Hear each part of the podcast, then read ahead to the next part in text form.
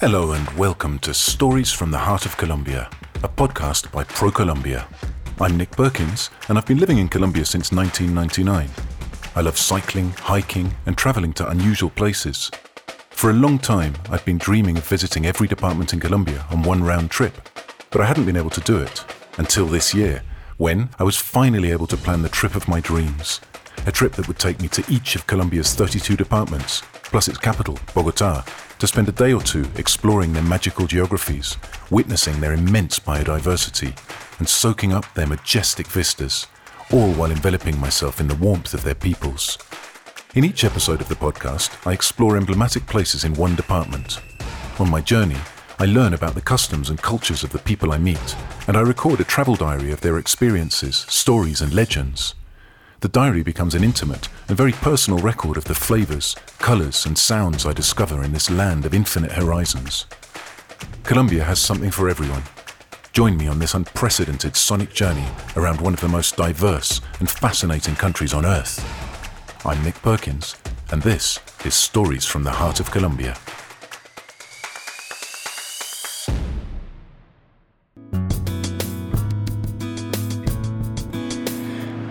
And so, after a night sleeping in my own bed, which is always nice, I find myself once again in Bogota's El Dorado airport, waiting for a flight to a magical place in Colombia.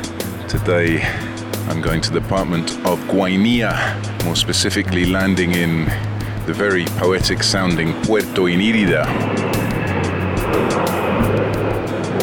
On the banks of the Inírida River, and in Guainía, I'm going to be meeting my guide Fernando, the biologist, actually from Bogota, who located in uh, Puerto Inírida a number of years ago. And uh, we're going to go up the river and uh, to take a boat, two of us, and we're going to go first to the Cerros de Mavecure, which is a mythical set of tepuis rising up out of the jungle uh, about 50 kilometers from Puerto Inírida. I mean, absolutely spectacular site, and I'm really looking forward to going with a biologist um, who's going to be able to explain better to us these changing ecosystems that you find on the jungle floor and then on the uh, the top of the tepuis because they're high enough to actually have a, a different climate. And then we're going to go on to a very poetic sounding place, which is Cerro El Diablo, the Devil's Peak, because uh, I really want to spend a bit of time just me and Fernando in the jungle, being able to appreciate the sounds, the atmosphere of the jungle. It's uh, the beginning of a holiday weekend here in Colombia, so Fernando is telling me that the Cerros de Mavecure are very popular. There'll be a lot of hikers. Uh, so we're going to go a little bit further on to somewhere that uh, very few people go and uh, finding out about these names because in Spanish, Inírida would mean that it's, it's not dry. It's like the, the not arid river, which is a very poetic sounding name, but I'm sure there's more to it than that. So uh, yeah, off we go.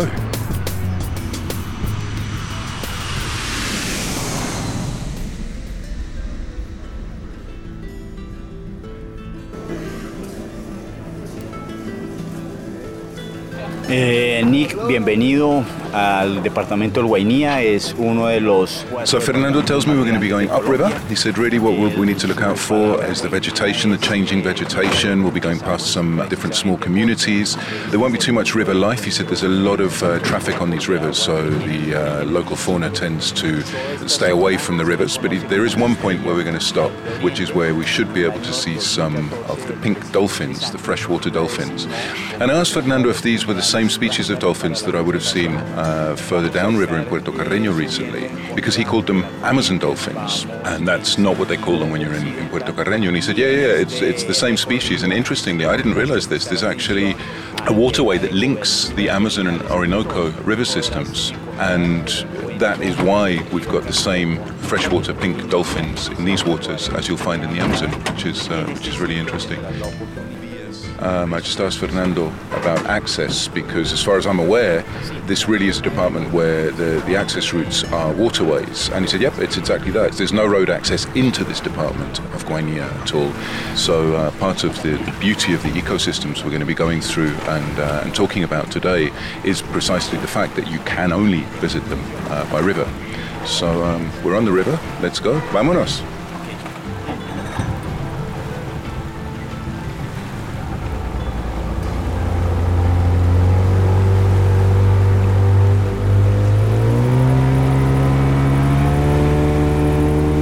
Hemos hecho un recorrido de dos horas Son 160 kilómetros de distancia en línea recta de And so, finally, after an uneventful two-hour journey upriver, we've reached a point where we can see the mythical Cerros de Mavecure, and they really are absolutely incredible. There are three of them. They're these huge rock outcrops that tower up above the jungle. The tallest of them is uh, around about 700 meters high, so they really are quite impressive structures.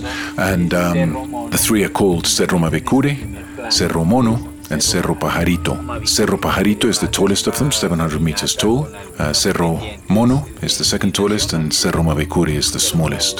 Mavecure is the one that Fernando tells me people usually choose to climb because uh, the slopes are less steep and it's a less demanding climb uh, for people who are not used to a lot of physical activity.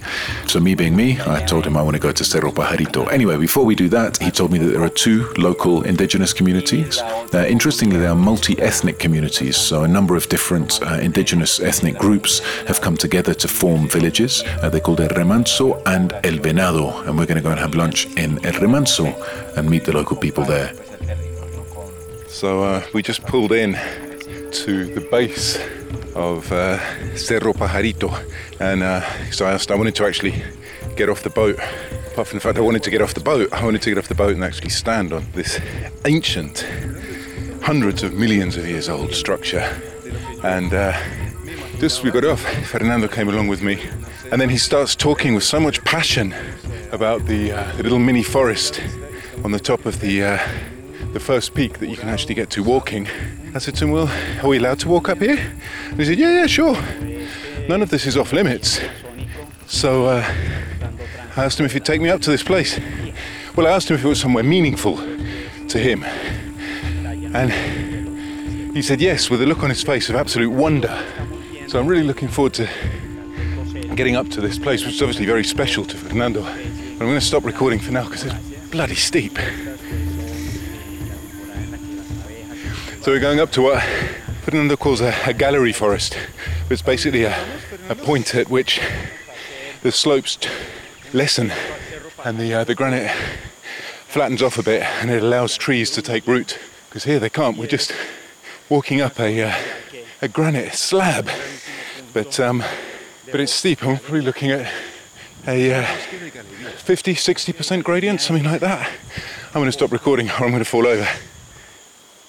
So what we're looking at is a typical uh, landscape of the northeast Amazon, Fernando tells me.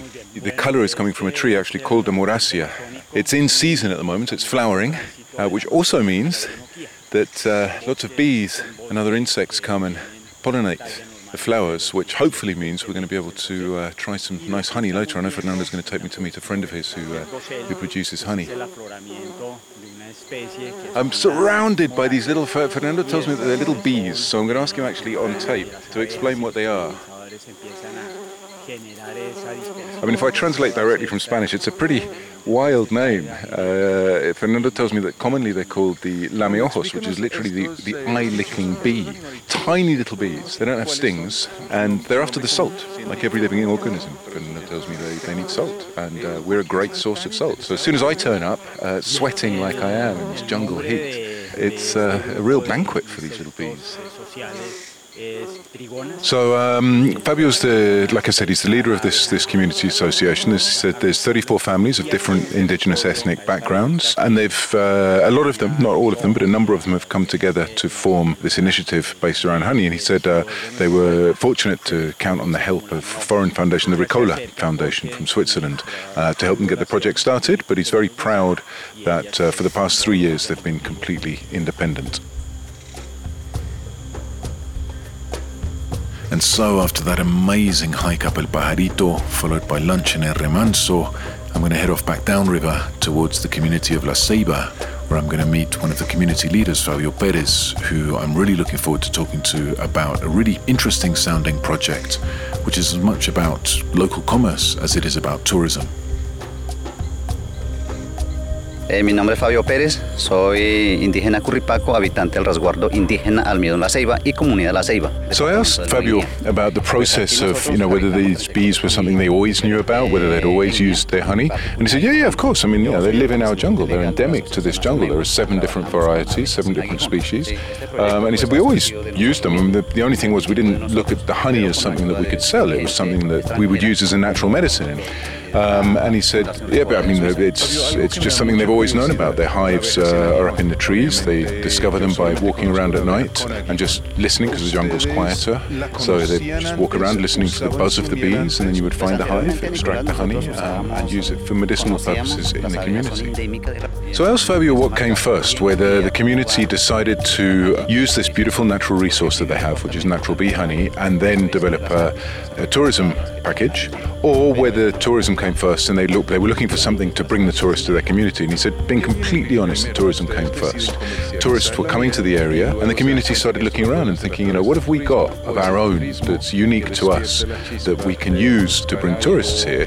And the natural thing that came to them was the honey. So they began to cultivate the bees in a more commercial sense uh, and produce the honey. Realmente nosotros aquí en comunidad nos ha cambiado la vida. So I asked Fabio to talk a little bit about the benefits, the positive changes that tourism has brought to his community. And he said it's been fantastic for them. What they chose to do, as is so often the case with these uh, very tight knit communities, is that all the income goes into a central community pool. There's no one person who draws a salary from the income. It all goes into a central pool for the community. And the community together, at their meetings, decide where to spend the money. So whether people are working with the bees or whether they're not working with the bees, the fact that they're allowing tourists to come into their community means that everybody gets to benefit from the funds which are collected uh, from tourism. Sí, anteriormente nos tocaba cargar el agua y ahorita pues ya no queda más fácil de que pues llegue pues a la puerta. That's a fantastic example of tourism having a positive effect on a local community. I asked Fabio just to give us an example of something specific, something concrete that they've done with the income from tourism that they didn't have before. And he said, well, our water. And I said, What do you mean? We're a little bit uh, separated from the river.